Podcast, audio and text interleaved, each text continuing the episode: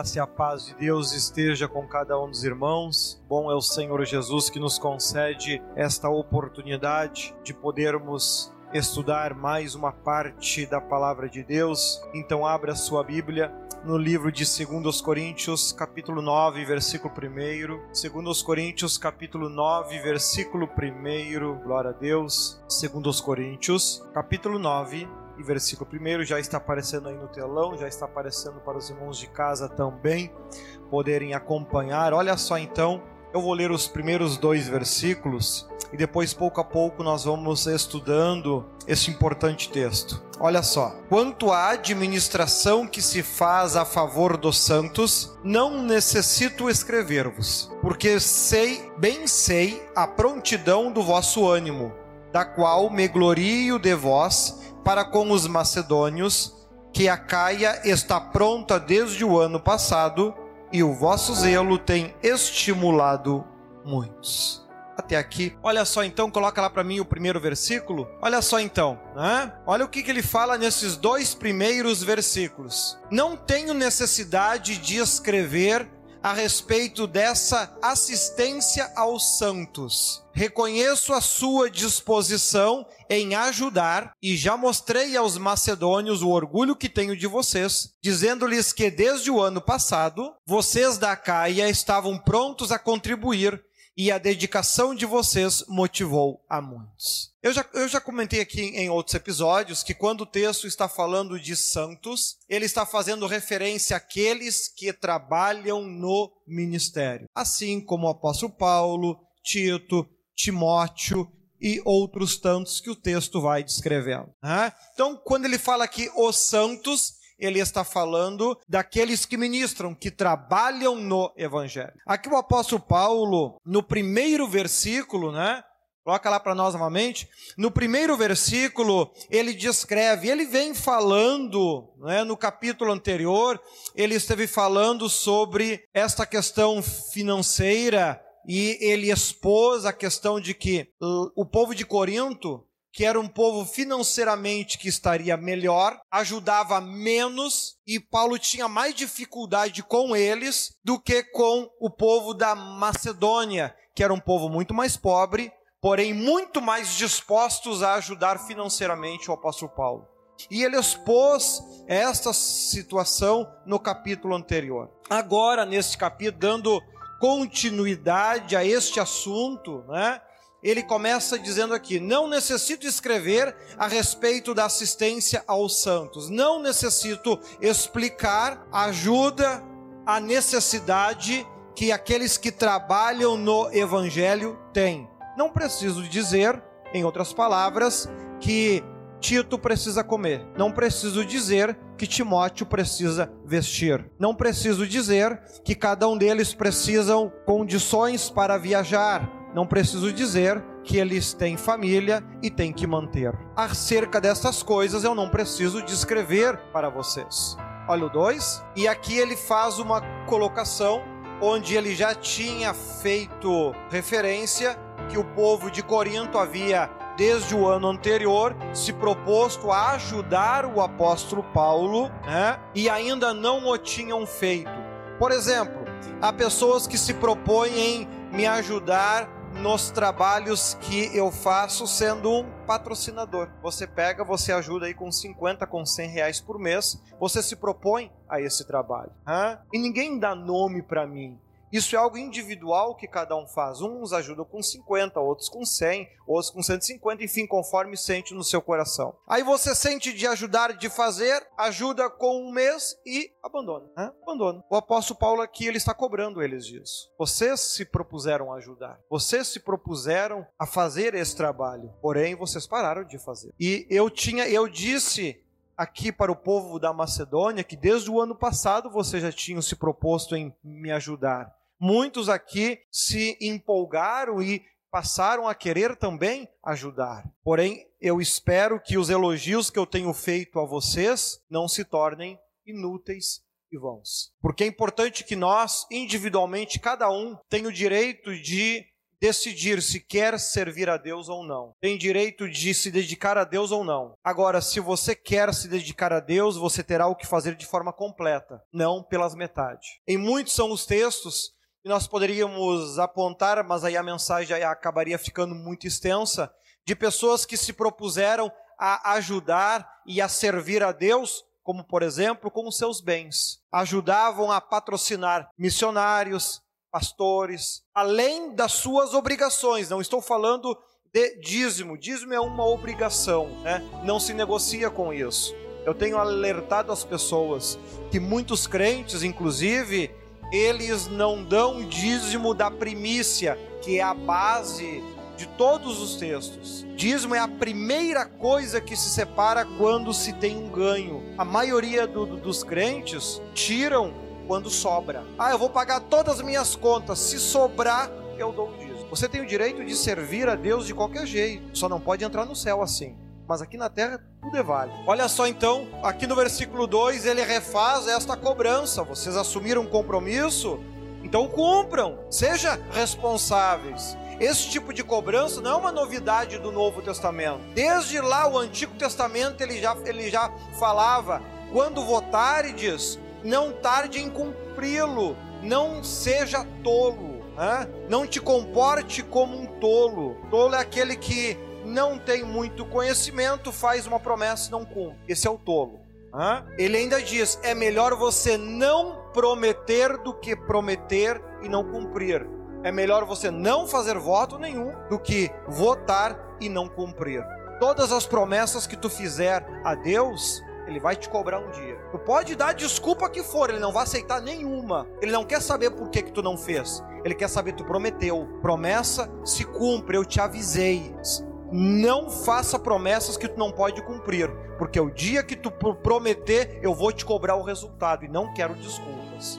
Era melhor tu não ter feito a promessa então. Desde lá a antiguidade ele já falava sobre isso. Nós é que entramos nesta nova moda de que Deus aceita tudo, concorda com tudo e vai tudo para o céu. Então tudo se perdendo. Né? Até na mensagem que eu gravei no programa de rádio, eu ver se eu consigo disponibilizar amanhã no site. Eu, eu, eu ali inclusive falo que o crente de hoje ele está muito mais interessado em se parecer com Lúcifer do que com Jesus. O crente de hoje não quer imitar Jesus, ele quer imitar Lúcifer. Né? E todas as suas atitudes é querendo ser igual a Lúcifer, nenhuma querendo ser igual a Jesus. E ali no programa de rádio eu dou um, alguns exemplos, né? O programa é curto, não dá para dar todos. Por exemplo, Virou moda. Todo mundo de preto dos pés à cabeça. No mundo espiritual, quem é que anda de preto? Jesus? E por que que todo o crente, todo mundo agora está andando de preto? Tá querendo imitar quem? Lúcifer. Hã? A sua aparência não tem o zelo, né? Pinta o cabelo de roxo, pinta a boca de amarelo,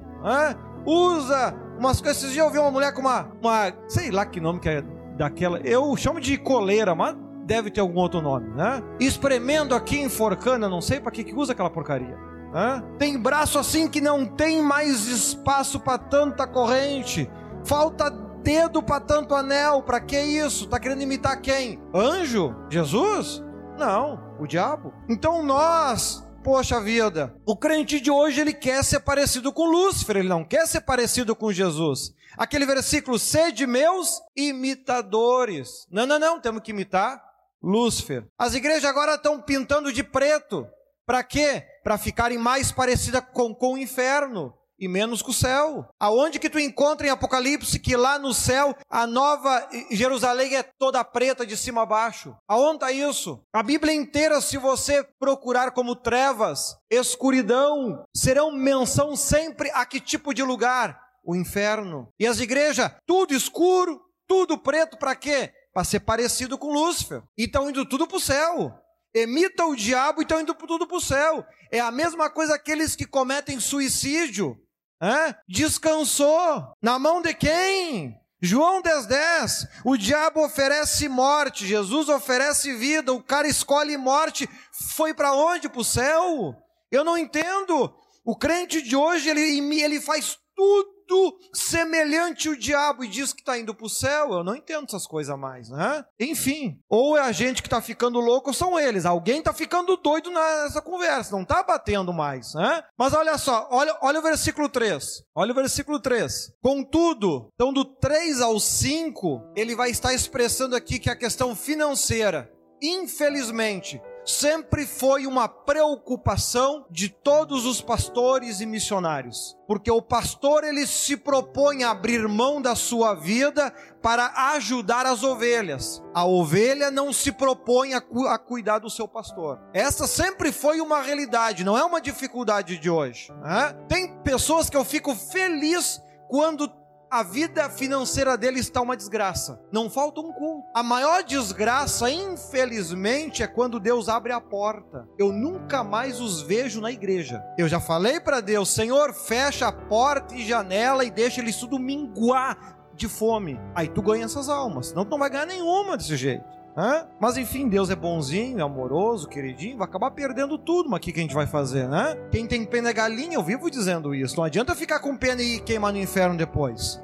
Então, ali do 3 ao 5, ele está expressando essa dificuldade que os pastores, que os missionários, ao longo de todos os milênios, sempre tiveram para com o povo. Olha ali comigo, acompanhe comigo aí. Contudo, estou enviando os irmãos para que o orgulho que temos de vocês a este respeito não seja em vão, mas que vocês estejam preparados, como eu disse que estariam, a fim de que, se alguns macedônios forem comigo e os encontrarem despreparados, nós, para não mencionar vocês, não fiquemos envergonhados por tanta confiança que tivemos. Assim, achei necessário recomendar que os irmãos os visitem antes e concluam os preparativos para a contribuição que vocês prometeram. Então, ela estará pronta como oferta generosa e não como algo dado com avareza. Então, ele, ele aqui no 3, 4 e 5, ele está demonstrando. Porque aqui ao longo deste capítulo, o apóstolo Paulo ele vai estar tá explicando o seguinte: por que, que Deus abençoa o crente? Por que, que Deus abençoa a vida financeira do crente? Ah, para que ele possa distribuir cesta básica. Não. Ah, para que ele ajude quem está precisando. Não. Ah, para que ele pague as suas contas? Não. Ah, para que ele cuide da sua família? Não. Tudo isso são cuidados da vida. Tudo isso são necessidades que todo mundo tem. Deus abençoa o seu povo para que eles façam a boa obra, o que ele vai estar falando em seguinte. E o que, que é a boa obra? É a igreja. Deus abençoa o seu povo para que o seu povo ajude a igreja. Se tu não ajuda a igreja, não tem por que Deus te abençoar. Essa é a realidade. Que muitos não conseguiram entender ainda.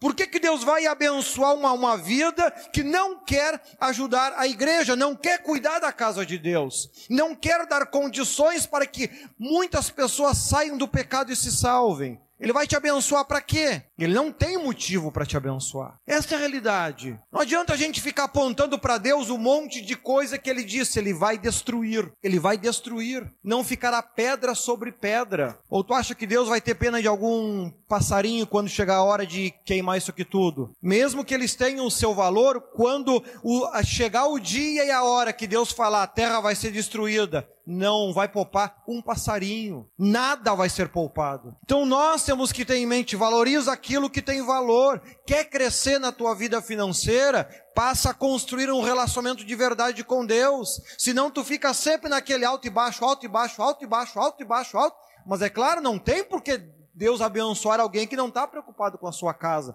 que não está preocupado com a sua igreja. Se você não consegue ser fiel naquilo que tu enxerga, como é que você vai, vai dizer que ama a Deus a quem tu não vê? E o apóstolo Paulo está tentando despertar o povo de Corinto, que era um povo muito difícil nesta área, teimoso nesta área. O povo na Macedônia aceitou com extrema facilidade isso. O apóstolo Paulo já está no final da segunda carta e ainda não não conseguiu fazer o povo entender isso, né? Ele ainda diz que a vossa oferta seja generosa e não como algo dado com avareza. Então, olha, olha só, a gente pode citar também Lucas 21, a oferta da viúva pobre. Lá o Senhor ele cita o exemplo que muitos trouxeram ofertas em grande quantidade, porém aquilo é o que sobrava para eles. E o Senhor desprezou essas ofertas. Porém, veio uma mulher que deu duas moedinhas, era tudo que ela tinha, e agradou a Deus ao ponto que a sua história entrou na Bíblia. Por que isso? Ela amou a igreja, amou a obra de Deus de verdade. Ela fez o melhor que pôde. Ela fez o seu melhor. Ela se preocupou com isso. Então nós temos que ter em mente isso. Se eu quero que Deus abençoe a minha vida, eu tenho que construir este relacionamento com Deus, de me propor, eu vou ajudar a casa de Deus, eu vou me preocupar em ajudar a obra de Deus. Algo que desde criança eu tive a oportunidade de aprender com os meus pais, sempre que faziam rifas e ações entre amigos, depois que eu comecei a trabalhar, grande parte da rifa, quem comprava era eu, porque eu queria crescer na vida ainda muito jovem, não tinha uma, uma, profissão definida ainda, eu tinha que correr atrás. Como é que eu vou fazer para Deus me abençoar financeiramente? Eu vou ajudar a casa dele. Porque eu, quando eu cuido do que é dele, ele cuida do que é meu. Se eu não faço nada disso, eu não me preocupo com a obra de Deus, não tem por que ele interferir ou tentar me ajudar. Porque todo o restante que você possa oferecer. Lembra de Judas? Em um dado momento, uma mulher trouxe um perfume muito caro e ungiu a Cristo. Né? Judas criticou aquela atitude e disse: Que absurdo! Por que, que não vendeu esse perfume e não deu o dinheiro aos pobres? O que, que Jesus disse? Pobre vocês sempre vão ter, agora eu nem sempre estarei convosco. Igreja em primeiro lugar. E desde lá tentando, tanto em Jesus quanto aqui Paulo tentando a despertar. Ei, desperta, acorda. Se tu ficar cuidando de qualquer outra coisa no mundo, pode ser muito legal e muito bonitinho, mas tu não vai ter relacionamento nenhum com Deus desse jeito, a tua vida nunca vai mudar da forma que tu gostaria. A casa de Deus tem que estar em primeiro lugar, a obra de Deus tem que estar em primeiro lugar, o trabalho tem que estar em primeiro lugar. É preciso nós construir um relacionamento com isso, senão a gente se torna pessoas que pede, pede, pede, pede, pede, pede, pede, pede, pede. E aí quando Deus vai olhar, tá, mas e ofereceu o quê? É, deu dízimo. Avarento, sem vergonha. Ah, irmão, se eu, eu, eu sou sincero dizer, se o dízimo está te fazendo falta, fica para ti. Não vai fazer falta para mim. Agora, na tua vida, ele vai fazer falta e muito. Só que nós temos que nos despertar para isso. O mundo está se afundando no diabo. Eu me lembro lá em Guaporé, ainda quando eu morava em Guaporé, ó, que tem chão isso. Um homem se converteu, se batizou nas águas e tal. E aí um dia ele chegou pro pai e disse: Olha, ó, ó pastor, eu sou sincero dizer, eu sou contra dízimo. Eu vou dar 30 reais por mês. Quer que é? Senão eu não dou nada. Bem assim. Crente, oh, que diabo. Hein? Aí o pai diz para ele: olha,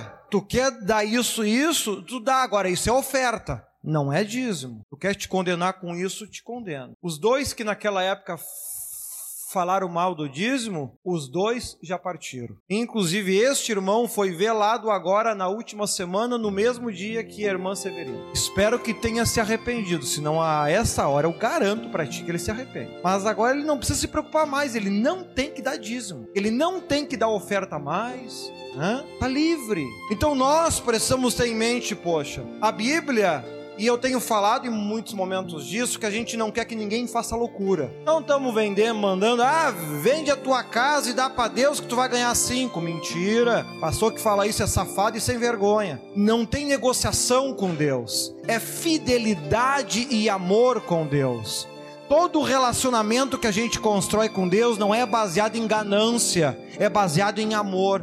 Agora eu tenho que me propor a, a, a, saída da mesmice, a me mexer, porque como é que eu quero que Deus mude a minha vida se eu não faço a diferença? Dá só ali o dízimo quando dá e ainda querendo. E tem, tem gente que se o pastor não soltar fogos de artifício porque ele deu o dízimo, nossa, fica brabo com o pastor. Eu disse, irmão, fica para ti. Se vai te fazer falta, nem me traz desgraça aqui na minha igreja eu não preciso. Fidelidade a Deus, oferta generosa. Tem gente que passa para recolher a oferta, ele cata, cadê aquela moeda de 5 centavos que eu vi aqui hoje? Irmão, nem dá. Faz um voto com Deus. 20 anos na igreja, hã? Voto? que, que é isso? Hã? Então, e aí diz: Não, eu tô salvo. Salvo. Salvo de quê? É preciso nós termos em mente isso. Que a palavra de Deus está sendo aqui muito sincera e muito clara. E o apóstolo Paulo ainda manda alguns dos seus obreiros na frente até Coríntio para cobrar eles: ó, cadê a oferta generosa que vocês prometeram? Se é para vir com moedinha e avareza, nem dê então. Se vocês não querem ajudar, não tem problema. É só avisar que daí eu nem vou até aí. Simples assim. É que nem uma vez o irmão Ainda bem que esse criou vergonha na cara e se converteu depois. Aí ele disse pro pai: É, porque eu sei que tu nunca vai me mandar embora da igreja porque o meu dízimo é alto. Eu já vi crente apanhar, mas que nem aquele ali eu não tinha visto ainda. Olha, faltou palavrão pro bispo dizer para ele. Faltou, não tinha mais o que dizer. Né? Apanhou também depois, ele tomou um esporro de Deus, a vida dele virou numa merda. Devia mais de 50 mil reais para todo mundo virou numa desgraça. Deus teve que moer no pau. Ainda bem que se converteu. Então nós temos que ter em mente: igreja na questão não é dinheiro, a questão é relacionamento com Deus. E se você nunca faz um voto, não se mexe, é só na mesmice, dá o dízimo ali com pena de dar. Irmão, tá com pena de dar o dízimo? Não dá, não dá. Eu já passei tanta necessidade depois que eu virei pastor, que uma mais, uma menos não vai fazer diferença. Eu me salvando no, no final, amém. Hã? Já tive muito, muitos momentos. Igreja lá lotada, ó, aquela igreja pequenininha, lotada que ficava a gente na rua. E eu na minha casa não tinha um pacote de café para tomar. Graças a Deus, Deus tirou aquele diabedo tudo da minha igreja. O que, que eu quero com umas pragas dessa? Hã? Não adianta. Eu prefiro ter dois ou três na igreja convertido do que duzentos mão de vaca safados sem vergonha. Mas agora nós temos que nos converter, porque o resultado, a, a, a conta está chegando. Eu era jovem. Os dois que falaram mal naquela época de dízimo, os dois já morreram. Eu sempre dei o dízimo, desde que ganhava mesada do meu pai. E eu estou aqui bem vivo. Mas cada um escolhe a vida que quer. Nada é por força, nada é por violência. Agora, se tu quer ser crente, é ser crente de verdade. Crente meia boca não adianta. Ah, mas eu tenho tal dificuldade. Isso me lembrou um testemunho. Sabe que no passado lá no... Isso faz muito tempo. Tinha uma irmã que ela tinha uma escolha de Deus para trabalhar na escolinha dominical. Mas ela acabou em gravidando, teve uma criança e naquela coisa de cuidar do seu filho, de cuidar do seu filho, aí, ah, eu não posso, ah, que eu tenho que cuidar da criança, que eu tenho que cuidar da criança. Um dia Deus, usando um profeta, perguntou para ela por que, que ela não estava fazendo a obra que Deus tinha escolhido para ela. Ela disse, ah, porque eu tenho meu filho. Aí o Senhor disse, não tem problema, eu vou tirar o teu filho e vou levar ele, aí tu vai ter disponibilidade para servir a Deus. No instantinho ela, ela mudou de conversa e foi servir a Deus com criança e tudo. Irmão, se tem alguma coisa na tua vida que está te atrapalhando de servir a Deus, não tem problema. Deus pode autorizar, mandar uma praga lá, matar tudo e aí tu te levanta e faz a obra de Deus. Eu tenho saudade desse tempo. Porque eu vi muito de criança esse tipo de coisa acontecer. Hoje a gente vive um tempo que parece que o evangelho morreu. Estão tudo no erro, estão tudo no pecado, estão tudo torto. E não acontece nada, nada, nada. Veio só uma covidzinha aí que matou 1%, 2% aí. E grande parte nem crente é, coitados, né? Enfim, é, a gente lamenta a morte de qualquer um, a gente lamenta a morte de Judas Iscariote. Bom seria que ele tivesse salvado. Agora aqui no caso dele uma uma forca foi muito bem sugestiva, foi. Safado sem vergonha, nunca, nunca quis se converter, pô. Hã? Tem mais que, que, que ir pro colo do diabo de uma vez. É, é tempo de salvação, é tempo de nos despertar. As pessoas estão acordando lá, lá quando entram no tormento. Ah, eu queria ser um crente, eu queria me converter, que, que, que nem aquela mulher. Não me lembro o nome, Baster, é o sobrenome dela, que escreveu a divina revelação do inferno. Né? Lá, lá o Senhor levou e ela falou com um jovem que estava lá. E lá ele dizia: Senhor, me dá mais uma chance, eu prometo que eu vou ser fiel a ti. Mas enquanto estava aqui, era só cerveja e farra, cerveja e farra, cerveja e farra. Foi, foi, foi que Deus cansou com ele cedo. Cedo, o diabo levou. Aí ele tá lá, queimando no inferno e não pode sair mais de lá. É uma escolha que cada um de vocês estão fazendo.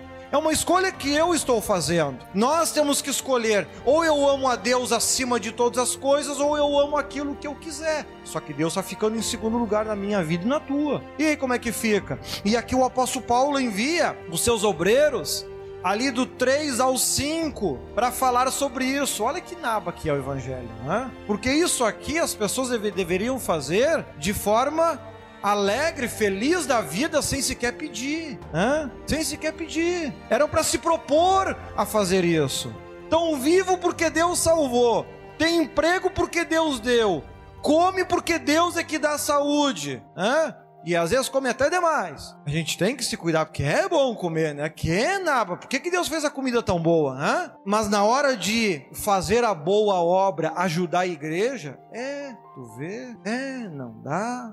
Hã? Imagina se eu tivesse dito a mesma coisa quando eu estava lá em Bento Gonçalves e Deus me mandou aqui para Canoas abrir mão de conforto, abrir mão de alto salário, porque lá eu estava abençoado. Aqui em Canoas, pelo menos até hoje, eu conheci. Agora tá assim, quem sabe, chegando quase na metade do que eu ganhava há 20 anos atrás. É uma realidade, poxa. Nós temos que nos despertar para Deus. É tempo de acordar. Tu morre, tu não leva nada, nada, fica tudo aí para trás. Ame a obra de Deus, para de enxergar só você, você, você, você, você, você, você, você, você.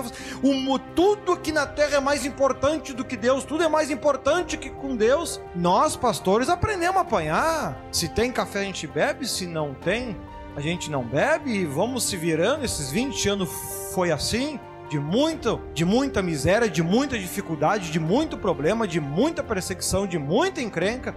Olha, haja 70 vezes 7. Ainda bem que Deus me deu paciência e não uma, uma metralhadora. Hã? Deus é bom, Ele sabe o que faz. Né? E aqui o apóstolo Paulo está justamente cobrando isso. Eu espero que esteja pronta uma oferta generosa e não algo dado com avareza, aquele que abre a carteira e puxa a moedinha de 5 centavos que está lá dentro. Irmão, se é para dar essa porcaria, nem dá. Cria vergonha, pô.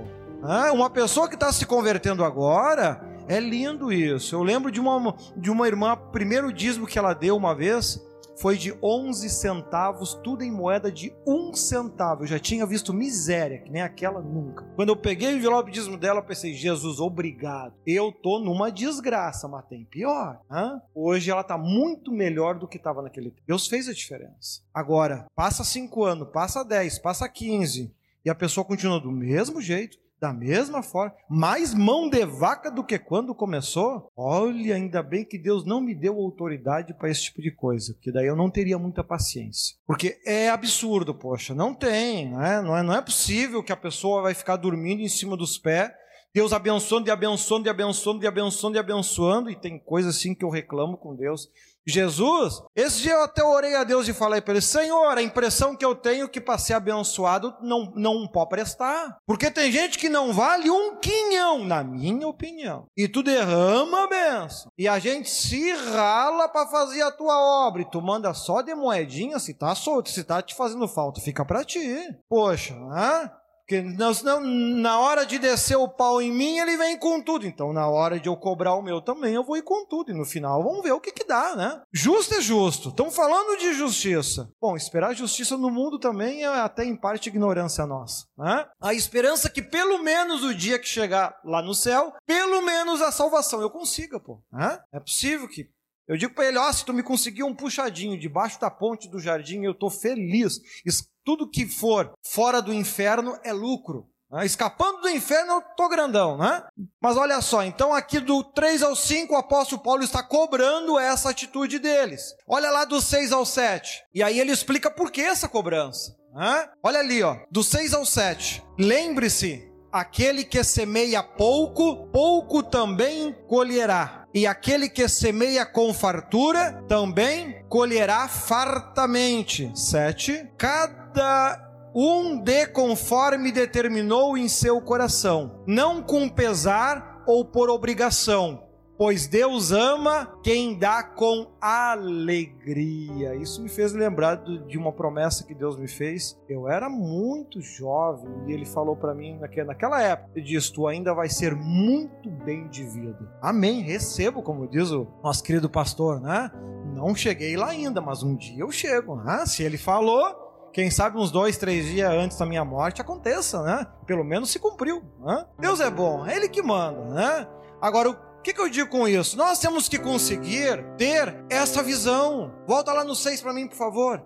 Conseguirmos ter essa visão, perceber, né? Aquele que semeia pouco, aquele que ajuda muito pouco na igreja, vai receber muito pouco também. Aquele que ajuda muito, vai, vai, vai ser abençoado muito. Dedicação, relacionamento.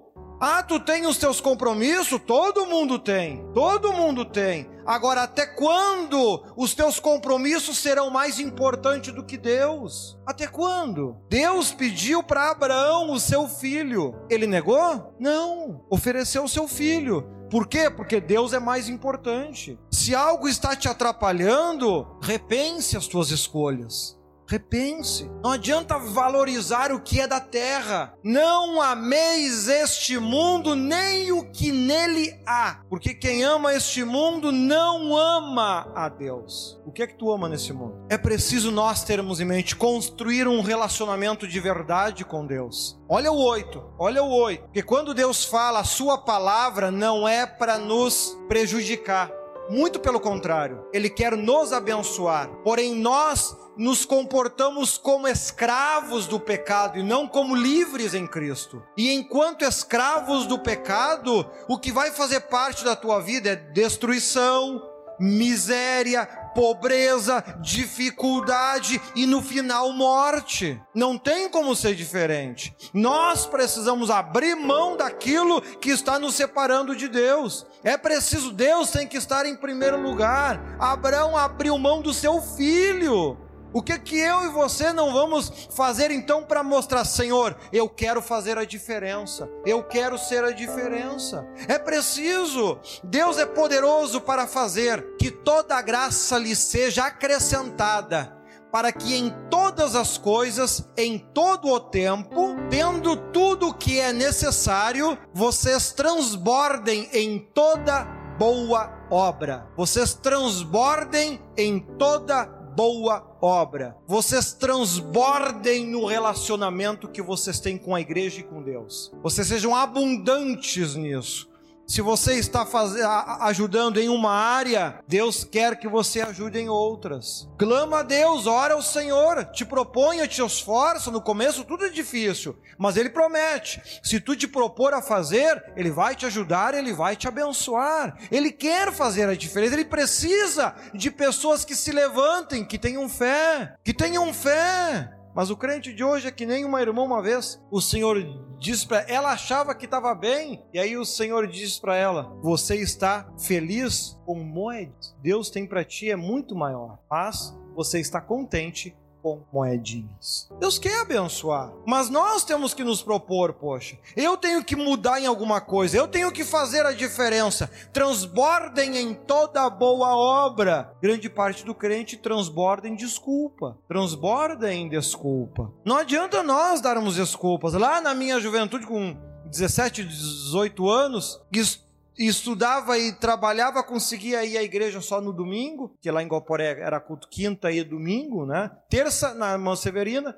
quinta e domingo. E eu não conseguia ler mais a Bíblia, jejuar, ir mais à igreja, e um dia Deus disse para mim: eu não aceito as tuas desculpas. Te vira, aquilo que cabe a você fazer, você tem que fazer. Eu sempre tive em mente, o meu trabalho seria pregar a palavra de Deus, seria anunciar a palavra de Deus. Eu poderia girar e fazer o que eu quisesse, eu ia ter que acabar abrindo mão de tudo isso por amor a isso. Mas nós temos que nos propor, do contrário, se eu não me propusesse a perder tudo que eu perdi ao longo dos 20 anos, a obra não, não estaria aí, as coisas não estariam aí acontecendo as almas não estariam aí sendo ganhas, o povo não estaria sendo ensinado, conhecendo mais a palavra de Deus, entendendo mais a palavra de Deus. Eu tive que me propor a perder lá atrás para que vocês pudessem ganhar hoje. O apóstolo Paulo, inclusive, fala sobre isso alguns capítulos anteriores. Então nós nós temos que ter em mente, precisamos aprender a perder para poder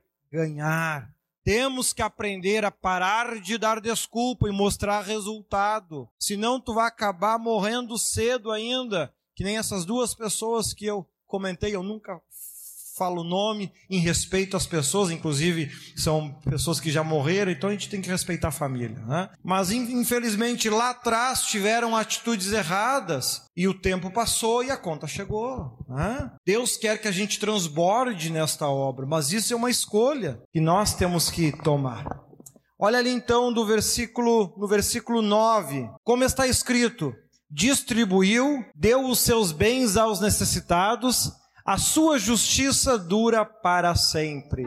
Aqui o apóstolo Paulo está citando o Salmo 112, versículo 9. Isso, isso inclusive lembra de outra parábola onde Cristo cita de um jovem rico, lembra? Vende tudo que tem, dá aos pobres e segue-me, né? O que, que ele fez? Deu no pé. Eu nem falo, sábado eu vou pedir uma oferta especial para ajudar a igreja, porque daí a igreja Sábado vai estar vazio a igreja. Olha a situação. Por quê? Porque as pessoas estão exatamente igual aquele jovem rico. Amam aquilo que tem. Ama lá o cachorrinho, ama lá os filhinhos, ama lá a casinha, ama lá o cara do X. Tem muitos amores na terra. O único que fica de lado sempre é Deus. Não consegue. Nem no básico, mais simples, que aqui o apóstolo Paulo nem está citando, que é a questão de dízimo, que é uma obrigação. Tem muito crente que não. Até esse fica de lado. Por quê? Porque ama o que está na terra, não ama o que está no céu. Não ama a Deus. Né? Aí entra aquilo que a gente viu na vigília, inclusive, que até o bispo José mesmo diz. A gente prega, fala 50 vezes a mesma coisa, mas ninguém vai ouvir.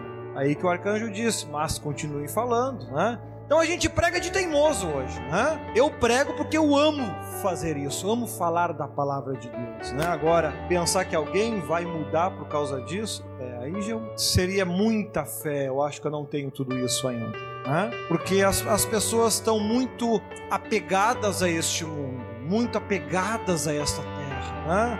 A morte é um problema para a maioria, então nós estamos, ficamos agarrados demais a tudo que está aqui e o diabo nos cerca com isso, e nos cerca, e nos cerca, e nos cerca. A gente passa a vida em volta de, do que está na terra, na terra, na terra, na terra. Na... E o dia que tu morre, é, tu vai ter que ficar na terra mesmo, vai ter que ir para baixo. Porque o próprio livro de Provérbios fala: o céu é para cima e o inferno é para baixo. O amor tanto a terra que vai ficar nela, lá no centro. É uma escolha.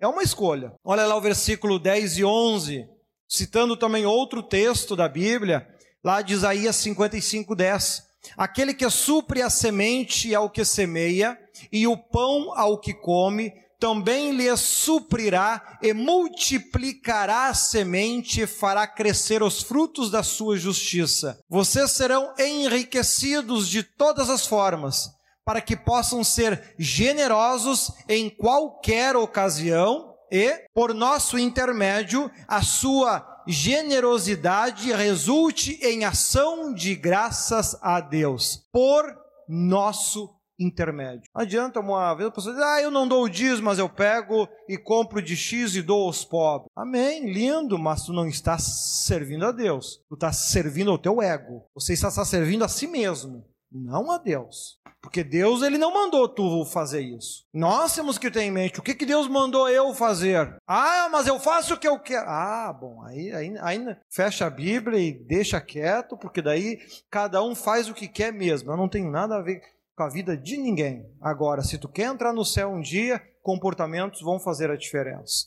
E alerto porque tem muito crente morrendo com certeza que vai para o céu, passa a vida aqui vestido de preto, por exemplo. O dia que morre as vestes são pretas, ele nem estranha, ele só estranha quando entra no inferno. Aí quando ele cai lá, por que, que eu estou aqui? Hã? É, divirta-se. E ele conclui do versículo 12 a gente não leu aqui o 10 e o 11, né? Olha ali, o 11, passa, já leu. Isso aí. Vocês serão enriquecidos de todas as formas para que possam ser generosos em qualquer ocasião e, por nosso intermédio, a sua generosidade resulte em ação de graça a Deus. Se tu quer fazer algo para Deus, é através da igreja. Não tem como ser diferente. Não tem como ser. Claro, cada um pode acreditar no que quiser A verdade é uma só. Qualquer coisa que tu queira fazer para Deus é através da igreja. Uma vez uma pessoa me perguntou: Bispo, eu gostaria de doar uma caixa d'água para a igreja. Eu posso usar o dízimo? Não. Ah, mas a igreja precisa. Trazei o dízimo à casa dos tesouros. Tudo que tu vai ofertar, tu oferece primeiro à igreja, depois aqueles que administram a igreja decidem se querem fazer aquilo ou não. Você vai querer passar por cima da autoridade? Não vai ser, não vai ser aceito nunca por Deus isso. Mas né? Cada um segue a sua loucura, né? 12. Então, do 12 ao 15, ele conclui: O serviço ministerial que vocês estão realizando não está apenas suprindo as necessidades do povo de Deus, ou seja, aqueles que trabalham na obra, mas também transbordando em muitas expressões de gratidão a Deus. Né? Isso é uma realidade. Eu agradeço a Deus todos os dias e peço, Senhor, abençoa o povo que me ajuda. Abençoa a vida deles. Ajuda eles. Porque é tão pouca gente, é tão pouca gente que faz que aqueles que faz, Senhor, se tu não derramar chuva de bênção em cima deles, então não sei o que a gente está fazendo na terra ainda, pô. Hã? É necessário que haja milagre. Eu digo, Senhor, se os milagres não acontecerem, como é que o povo vai acreditar naquilo que eu falo? Se a vida deles não ir para frente, não sair do chão, eu digo daqueles que estão fazendo a coisa da maneira certa. Se tu não abrir as portas e não fazer acontecer, eu vou ficar falando para as paredes. Agora, se tu te contenta em salvar só essa meia dúzia, bom, aí é contigo. Eu não morri na cruz por ninguém. É Jesus que morreu, então é Ele que decide. Realidade, poxa. Realidade. A bênção tem que acontecer. Olha lá o 13. Por meio desta prova de serviço ministerial, outros louvarão a Deus pela obediência que acompanha a confissão que vocês fazem do Evangelho de Cristo e pela generosidade de vocês em compartilhar seus bens com eles e com todos os outros. E nas orações que fazem por vocês, eles estarão cheios de amor por vocês, por causa da insuperável graça que Deus tem dado a vocês. Graças a Deus por seu dom indescritível. Aqui ele conclui dizendo: não existem palavras que eu possa utilizar para agradecer a Deus pela vida de cada um de vocês. E é justamente isso que eu concluo dizendo: muito obrigado, Jesus, por todos aqueles que tu coloca no meu caminho e me ajudam. Se lá o, o estúdio que lá